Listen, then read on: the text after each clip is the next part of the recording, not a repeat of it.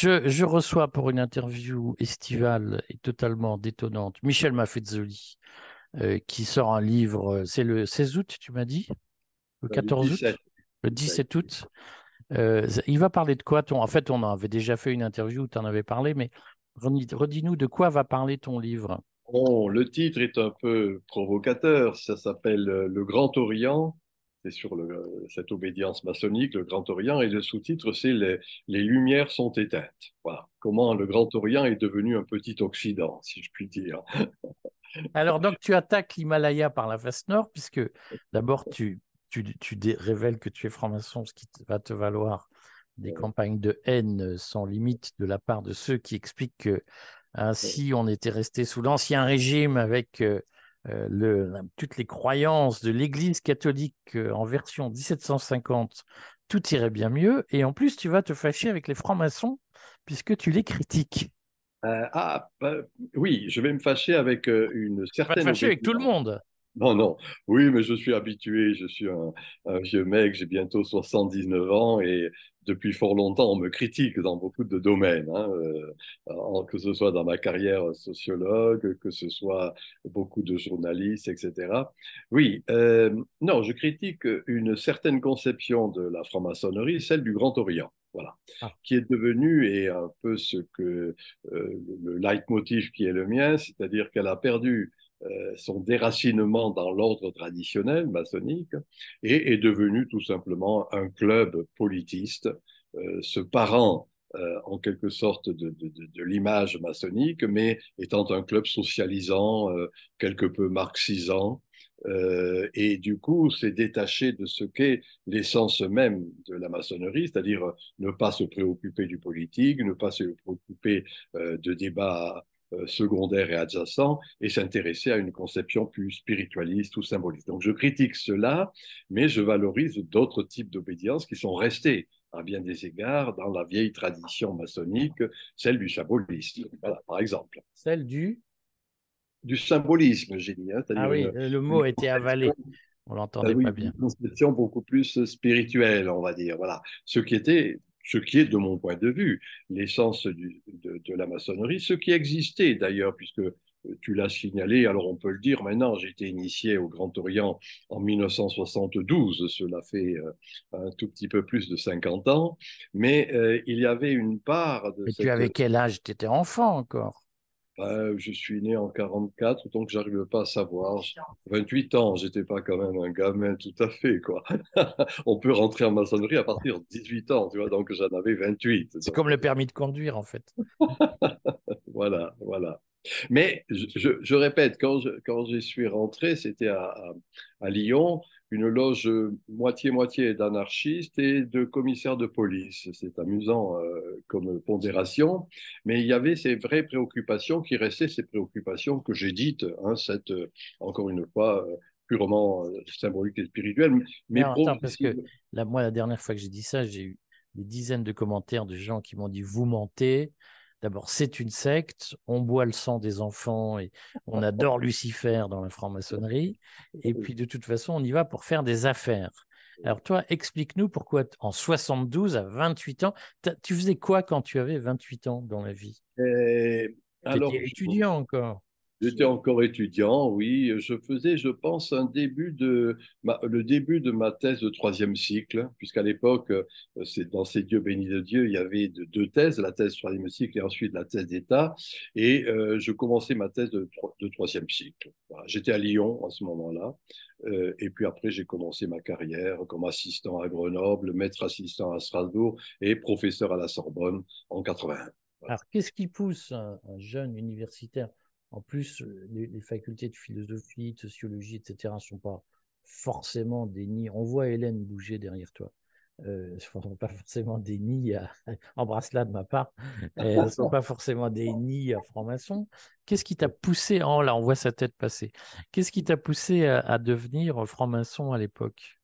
Euh, je, t'ai dit un peu la tradition qui était la mienne, c'était, euh, bon, soyons clairs, j'étais de tradition libertaire, hein, voire euh, je n'ai pas peur du terme, maintenant je dis libertaire, c'est un peu plus chic, mais vraiment euh, anarchiste à bien des égards. Et il se trouvait que euh, voilà, j'ai été attiré dans une loge où il y avait beaucoup d'anarchistes par un ami. C'est tout à fait aléatoire en quelque sorte. Et c'était cette perspective-là qui m'intéressait, c'est-à-dire cette euh, être des frères du libre esprit, si je puis dire, hein, un peu rebelle.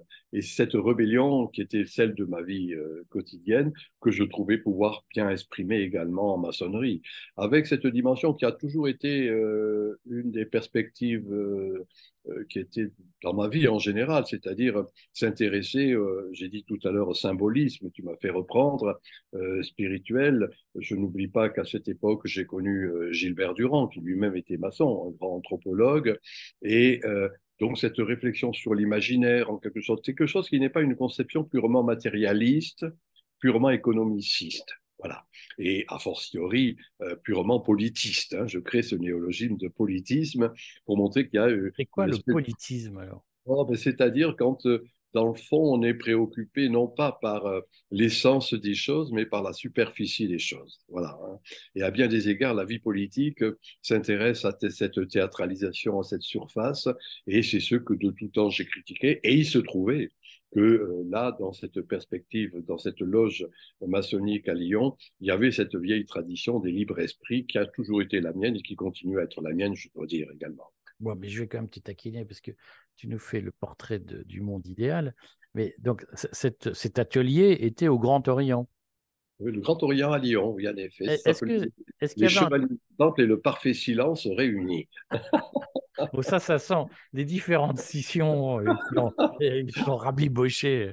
Voilà. Euh, est-ce que des anarchistes et des commissaires de police pouvaient partager comme symbolisme dans une loge au Grand Orient parce que c'est le, le jour et la nuit. C'est l'anarchiste et le commissaire de police. C'est cela qui m'intéressait. Et je précise, puisque euh, tu, es, tu, es, très jeune et tu ne connais pas ce qui s'est passé à ce moment-là, euh, en 68, le seul endroit où il y a eu un meurtre, euh, un décès, pardon, c'était à Lyon, où un commissaire de police, justement, avait été tué par un camion qui avait été lancé par les étudiants. Et c'était intéressant de voir que justement dans cette loge, dans cette ville où il y avait eu un commissaire de police euh, décédé dans, dans, les, dans, la foulée, dans ce qui s'est passé en 68, arrivait à convivre ensemble. Voilà. Et je trouvais que c'était une belle formule, tu vois, où d'une certaine manière, c'est pour ça que j'ai insisté, 50-50, moitié anarchiste, moitié commissaire de police, et où il y avait des vrais débats, euh, sans qu'il y ait justement des espèces d'opposition, d'exclusion de quelque sorte qu'elle soit. Pour moi, ça a été un moment fondateur et euh, sur lequel j'ai vécu pendant fort longtemps. Mais est-ce que, est-ce que c'est, je, te pose les questions que, que je lis de façon obsessive dans les commentaires de gens qui disent de toute façon les francs-maçons complotent contre le, tout ce qui est humain. Euh, est-ce que les commissaires qui étaient là euh, y allaient pour faire carrière? Euh, Justement, ce n'était pas le cas. Hein. Je, je, dis bien, c'était quelque chose où ceux qui prévalaient étaient typiquement les discussions, je répète encore une fois, alors il faut, il faut faire simple, on va faire simple philosophique, c'est-à-dire des, des, discussions euh, où à, bien des égards on ne se préoccupait pas, disons, de la cuisine politique euh, ou de débats euh, purement secondaires, des débats, je dirais, des faits divers, ce qui, ou de la théâtralité qui prévaut très souvent et qui prévaut de plus en plus actuellement en France en particulier, avec le président que l'on sait, euh, sur ce que j'ai appelé la théatrocratie, en citant Platon. Ben, ce n'était pas du tout ça. Hein, ce n'était pas cela. Euh, ça restait dans ce qui était la vieille tradition maçonnique. Alors, bien sûr, je connais, je sais ce qu'il en est de l'affairisme. Et pour tout dire, dans mon livre, je dis que cet affairisme a pris le dessus. Hein, donc, c'est un petit pamphlet euh, contre le Grand Orient en disant que ce qui prévaut, c'est des, euh, des, alors justement, restons sur les commissaires de police qui n'ont pas eu une vraie carrière euh, dans leur métier et qui donc font ici de la cordonite, hein, mettent des cordons de divers ordres et un peu partout pour, je dirais, racheter en quelque sorte leur vie au rabais. Hein, ces, commissaires de police de la série B. Euh, alors voilà, je montre quelle est cette espèce de gradation, comment en son temps fondateur, au moment fondateur qui était le sien, la maçonnerie a tiré des gens de valeur, par exemple. Et il suffit de voir les noms des grands maîtres, euh, je dirais, euh, au 19e, et même une petite partie du XXe siècle, et de voir qu'actuellement, les grands maîtres sont des vétérinaires, des commerciaux, de, des marchands. Ne sois pas méprisant, il y a de très bons vétérinaires. mais je le sais, je le sais, mais des marchands de voitures et autres syndicalistes, hein, ce qui risque d'arriver euh, d'ici peu au Grand Orient. Voilà, donc je, je montre qu'il y a en quelque sorte une espèce de perte et euh, le premier chapitre de mon livre s'appelle le wokisme maçonnique. Et quand je dis le wokisme maçonnique, c'est-à-dire comment, d'une certaine manière, au lieu de se préoccuper de ce qui était le cas en son temps, de planches purement symboliques ou de planches qui mettaient, je dirais, l'esprit en éveil, en quelque sorte, eh bien, ça va parler de l'euthanasie, euh, du mariage pour tous, de LGBT, je ne sais plus comment on dit, enfin, de, de, de, des éléments de cet ordre qui ne sont pas l'essence même de l'ordre traditionnel. Voilà, je montre cette espèce de gradation qui va culminer dans ce wokisme maçonnique qui est en quelque sorte une perte de ce qu'était, je répète, l'essence même de cet être ensemble qui était le propre euh, des, francs-maçons. Et du coup, c'est parce que justement il y a cette dégradation que ceux qui étaient secondaires, moi je ne dis pas que ça n'a jamais existé, hein, puisque tu as employé ce mot deux ou trois fois d'affairisme, euh, d'entrée de, divers ordres, eh bien, euh, prend maintenant là une ampleur qui est indéniable. alors, qu'est-ce que ça Parce que, d'abord, puisque je, te parle, moi, fort des commentaires que j'ai oui. pour que éviter un nouveau torrent de haine euh, dans, dans, dans, ce qui va suivre. Je peux le dire, toi, tu es au 33e degré. Je suis, euh, oui, même peut-être. Euh, Au-delà. non, disons, j'ai d'autres, j'ai de divers grades dans divers rites. Voilà. Donc, tu connais très bien la maçonnerie je connais très bien. Encore une fois, je te dis, ça fait 50 ans, 51 ans euh, que je suis là. J'ai démissionné du Grand Orient. Hein, Pourquoi as-tu démissionné Pour les raisons que je viens de dire, c'est-à-dire qu'en quelque sorte, euh, progressivement, je me suis rendu compte que se perdait cette dimension purement symbolique ou spirituelle pour devenir un club politique, politiste. Je cite à cet égard euh, mon maître que j'ai dit tout à l'heure, Gilbert Durand, que je n'ai pas pu faire inviter euh, au Grand Orient. Euh, de la même manière, un, intellectuel qui n'était pas négligeable, et j'ai relu encore cet été ses livres qui s'appelait Bruno Étienne, Sciences politiques de, Dex, qui était au Grand Orient et qui, lui, le premier, avait montré, il est maintenant décédé, ce frère, mais disons que, qui lui avait montré se devenir clubiste en quelque sorte du Grand Orient. C'est-à-dire, euh, soyons clairs, hein, en quelque sorte, perd véritablement euh, euh, son essence. Alors, je ne dis pas que ce soit tous, hein, je, dis le, le, poisson pourri par la tête, hein, c'est la bureaucratie. du Grand Orient qui est comme ça, et il y a des quantités, j'en connais, de frères et d'amis dans divers ateliers qui, au contraire, regardent cette, ce souci si je le dis à la manière un peu heideggerienne, hein, ce souci fondamental qui est celui du, franc-maçon d'origine. Voilà, donc je montre qu'il y a une espèce de dégradation. Hein, c'est tout, c'est un pamphlet, hein, je ne vais pas. Je vais pas euh, et, je le dis. pour cette obédience, hein, je précise que d'autres obédiences, disons la Grande Loge de France, euh, la Grande Loge nationale de France, etc., et bien d'autres. Confidentiel, c'est la Grande Loge de France. Oui, oui, oui, mais la Grande Loge de France est, est un de ces éléments. La Grande Loge nationale et il y a bien d'autres obédiences qui, peu à peu, se sont détachées de cette dimension purement politique, purement vokiste, purement de, de ce qu'on appelle le sociétal, hein, où le sociétal va prédominer. Et euh, c'est à partir de cette prédomination eh bien, que, je dis bien, le poisson pourrit par la tête. Hein, C'est-à-dire qu'il perd de plus en plus de sa force. Comment tu expliques cette, euh, cette, on va appeler ça une dérive de, du Grand Orient sur, depuis, depuis 50 ans vers euh, un travail de moins en moins spirituel et de plus en plus euh, sociétal et avec des, conflits d'intérêts de plus en plus ouverts. J'emploie et je consacre un chapitre à un terme un peu fort, je dis abattardissement. voilà. Euh, alors bon, c'est, je dis bien c'est un pamphlet, donc il y a un côté comme ça qui est un peu simplé, mais d'une certaine manière quelque chose qui fait que ce qui était le cœur battant, hein, le, fil rouge de la franc-maçonnerie, c'était une conception d'hétérodoxie. Hein. Euh, et cela a été dit par des bons esprits qui ont écrit sur la franc-maçonnerie, et que curieusement, cela est devenu. Quand tu dis hétérodoxie, c'est on aime bien penser différemment des autres. En gros, Hein, c'est plus l'orthodoxie. Hein, c'est pas quelque chose. La doxa, c'est une opinion qui est droite, orthodoxie. La hétérodoxie, c'est que justement, c'est c'est le questionnement. Tu vois, ce que dit Heidegger que j'ai cité tout à l'heure. Le questionnement, c'est la piété de la pensée et Aristote en son temps euh, l'avait aussi développé, et non moins euh, saint Thomas d'Aquin. Il se trouve que ce, qui était là, une des dimensions importantes, cette hétérodoxie, eh bien, est devenu un nouveau dogmatisme, une attitude à bien des égards inquisitrice. Je vous donne un exemple très simple. Euh, j'ai publié il y a deux ans, je crois, un livre qui s'appelait L'ère des soulèvements, euh, aux éditions du CERF, où justement je faisais une critique de la manière dont on avait imposé euh, des injonctions sanitaires que l'on sait euh, de diverses manières, le port de la muselière, les gestes barrières et autres isolements qui étaient une dénégation de tout être ensemble. Et j'expliquais cela dans ce livre. Et j'étais violemment attaqué par un, commissaire de, politique, qui est de surcroît commissaire de police et membre du Grand Conseil du Grand Orient, euh, justement sur ce livre. C'est-à-dire qu'en gros, il y avait un conformisme qui appliquait les injonctions, qui étaient les injonctions, euh, encore une fois, sanitaires, venues verticalement du haut, avec, la, encore une fois, le totalitarisme que l'on sait.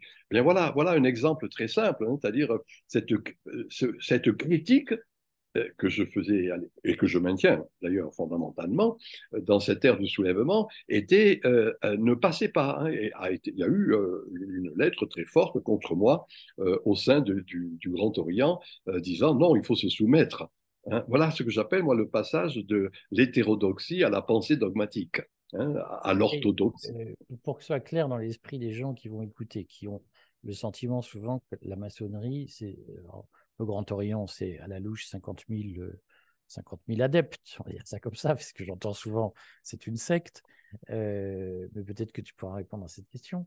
Est-ce que quand tu dis il y a eu des lettres prônant la soumission, euh, est-ce que c'était une position unanime ou est-ce qu'il y avait des, des, maçons qui étaient opposés au pass sanitaire, à la politique vaccinale, etc. Euh, Dieu merci, il y, avait, il y a eu une forte opposition au sein, mais je parle moi de la bureaucratie, hein, ce que j'appelle la, la, la, bureaucratie qui était au sommet de la tête. Hein, C'est-à-dire que euh, je, m'appuie d'ailleurs sur un livre d'un d'un grand historien euh, français qui s'appelait Étienne Balaz, qui parlait de la bureaucratie céleste pour parler de la bureaucratie chinoise. Et j'applique cette image de bureaucratie céleste à la bureaucratie euh, du Grand Orient. Mais bien évidemment, euh, des gens ont protesté. Tu as cité un chiffre qui est faux, mais qui est le chiffre officiel qui est donné, 55 000 maçons au Grand Orient. On, sait qu'il y a eu, après justement ce qui s'était passé, ces injonctions euh, sanitaires que l'on sait, eh bien, euh, mais des milliers de maçons qui ont quitté le Grand Orient, qui n'ont plus payé leurs cotisations, qui ont été radiés euh, parce qu'ils ne payaient plus, etc., tout simplement parce qu'ils ne se reconnaissaient plus dans ces injonctions-là. Hein. De la même manière, je dis dans ce livre qu'au-delà des chiffres qui sont donnés par la, de manière officielle, 65% des apprentis, c'est-à-dire de ceux qui rentrent en maçonnerie, ne finissent pas l'année, n'ont pas fini l'année, c'est-à-dire que ne se reconnaissant plus du tout. Donc, tu vois, là, il y a une petite différence. Hein. Alors, moi, je ne suis pas un homme du chiffre, je suis incapable de le dire en la matière, mais euh, il faut savoir que le chiffre que l'on donne en particulier pour le Grand Orient est particulièrement faux. Je, rappelle la, phrase de, Churchill hein, Je ne crois aux statistiques que celles que j'ai euh, que j'ai dévoyées. Moi-même, que j'ai moi-même. voilà, etc. Eh bien, c'est un peu cela qu'il conviendrait d'appliquer aux statistiques qui sont données, et justement parce qu'il y a eu une opposition très forte, moi j'en ai connu très proche de moi, euh, de, de nombre de maçons qui ne se reconnaissaient pas dans cette espèce de soumission Hein, de carpette, de moutonnier. C'est pour ça que je citais le, le, quand un vétérinaire devient grand maître, c'est normal quand il y a des moutons. Voilà, il faut en quelque sorte les soigner. Je, vais quand même faire une, information un peu plus équilibrée, puisque j'ai moi-même fait initier beaucoup de femmes au Grand Orient à l'époque où le, Grand Orient s'est ouvert aux femmes, et elles étaient assez rapidement ennuyées par euh, le, le, mode de fonctionnement de l'atelier où je les, je les faisais initier, qui était pourtant un atelier dit d'élite. Euh, et donc, le, phénomène est ancien, il, date euh, de, plusieurs années quand même. Non, non, mais soyons clairs. Moi, je monte une lente, c'est pour ça que je dis à pas tardissement, hein, euh, une lente dégradation étant entendu qu'exister et continue d'exister. Soyons clairs. Hein. Moi, j'ai, démissionné, bien sûr, et j'ai démissionné, mais comme euh, j'ai fait cette démission, quatre ou cinq jours après, j'ai été exclu. c'est amusant, comme en termes de, de, loi, je crois que c'est faux, mais je ne me préoccupe pas de cela. Euh, il y a d'autres obédiences qui demandent à me recevoir, c'est pas le problème.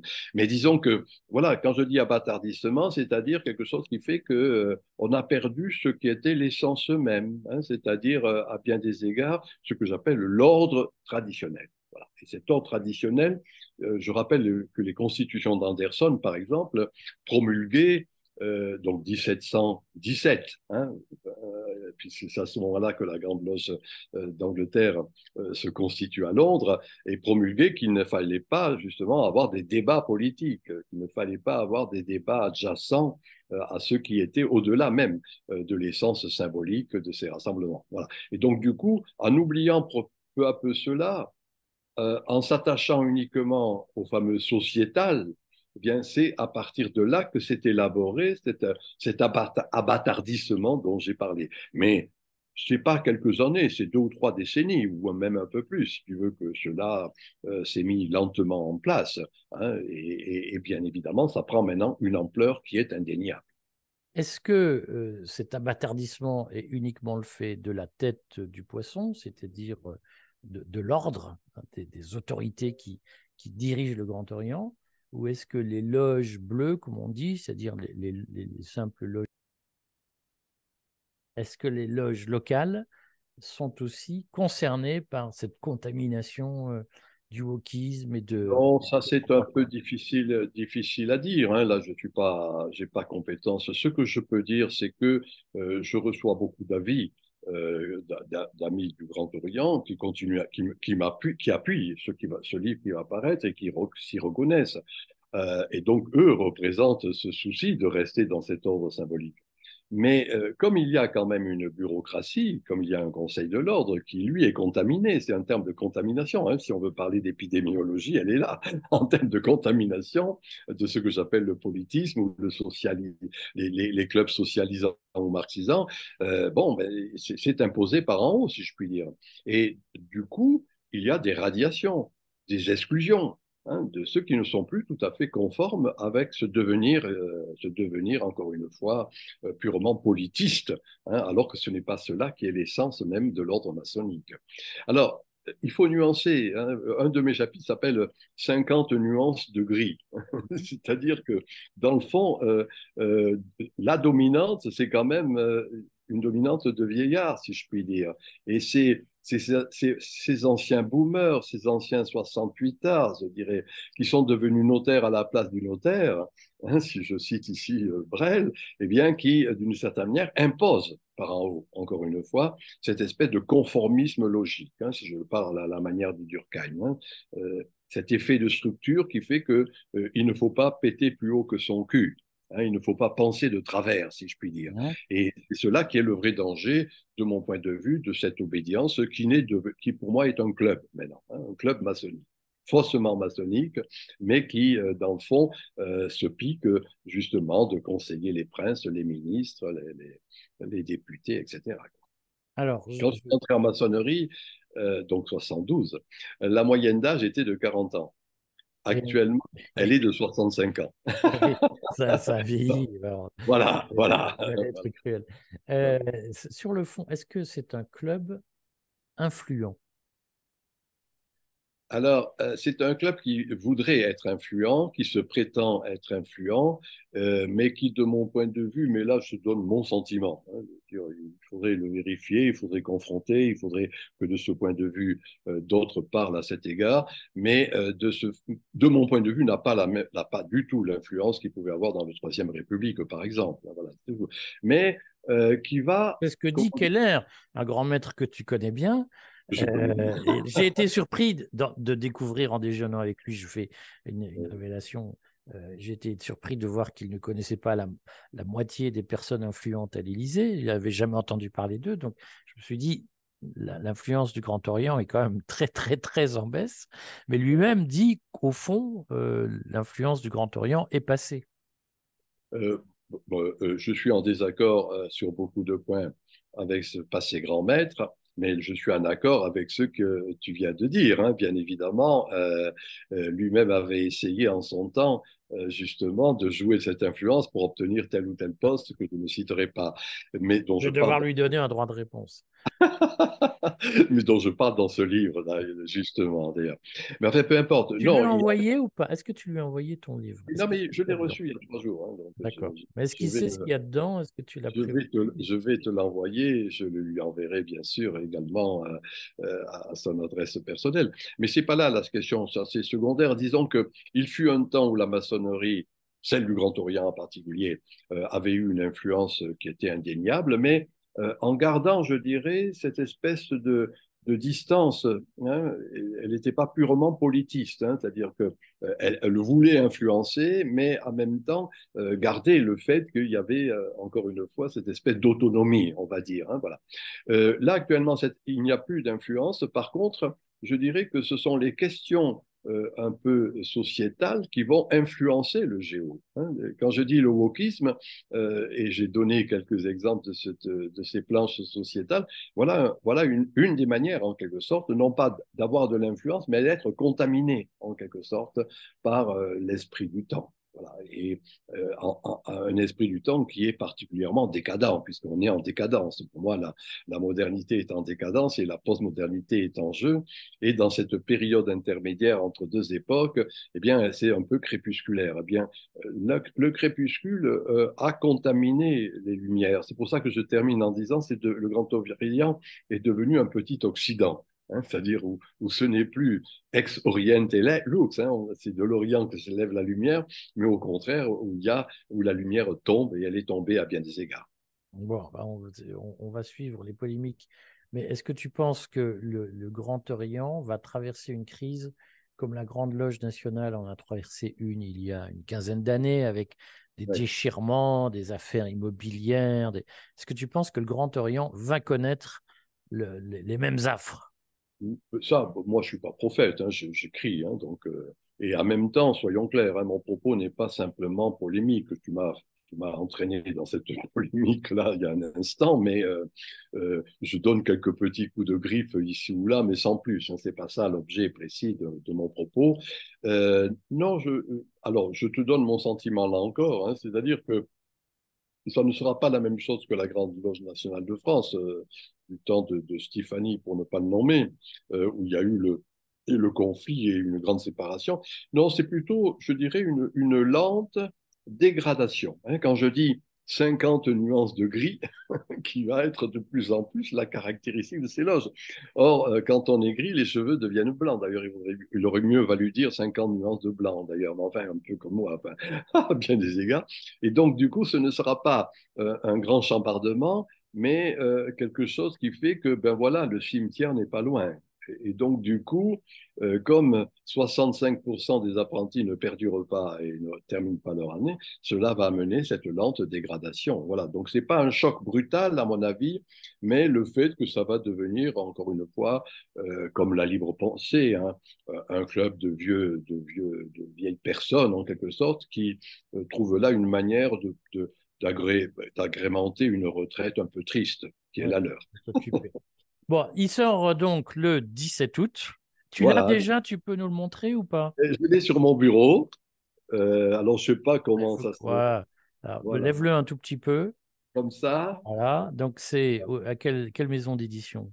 C'est Très Daniel qui. Euh... Daniel, maison bien connue pour euh, son goût pour les affaires symboliques. Voilà, entre autres. Et donc, il, va le publier là, le 17 août. Et il y aura, je pense, euh, enfin voilà, quoi, il y aura pas mal de. Le, sous-titre, c'est Les lumières sont éteintes.